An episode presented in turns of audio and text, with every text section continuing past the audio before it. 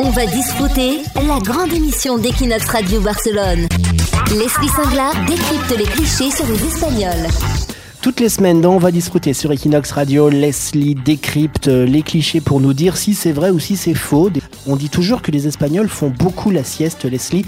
Le verdict. Eh bien, c'est faux. Pourtant, la sieste est connue pour être une institution dans le pays. Elle se fait en général entre 14h et 16h après manger. D'ailleurs, il n'est pas rare que des commerces ferment à ces heures-là. Dans certaines régions, comme en Andalousie, elle apparaît presque obligatoire en raison des fortes chaleurs. Et pourtant, selon une étude publiée par la BBC en 2017, 60% des Espagnols ne font jamais la sieste et seuls 18% la font de temps en temps. Et pire, selon une autre étude, les Espagnols sont ceux qui dorment le moins en Europe. Ils dormiraient de une heure de moins que tout le monde.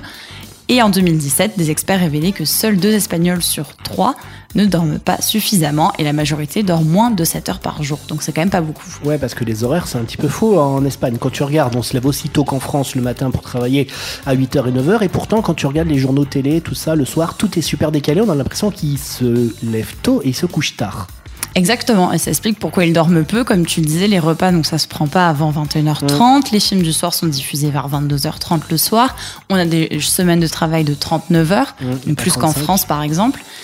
Et d'ailleurs, c'est tellement un, enfin, c'est un problème. Et face à ce rythme intense, le gouvernement parle depuis des, années de changer les horaires, c'est-à-dire que les journées se terminent plus tôt et même de faire le fuseau horaire euh, de Londres en fait mm. pour que l'Espagnol puisse enfin plus dormir. On espère qu'on va plus changer d'heure aussi, que c'est la dernière fois cette année qu'on passe euh, à l'heure d'hiver puisque l'Europe a demandé à ce que tous les pays euh, de l'Union gardent l'heure d'été. Donc on va voir si on va rester en heure d'été l'an prochain.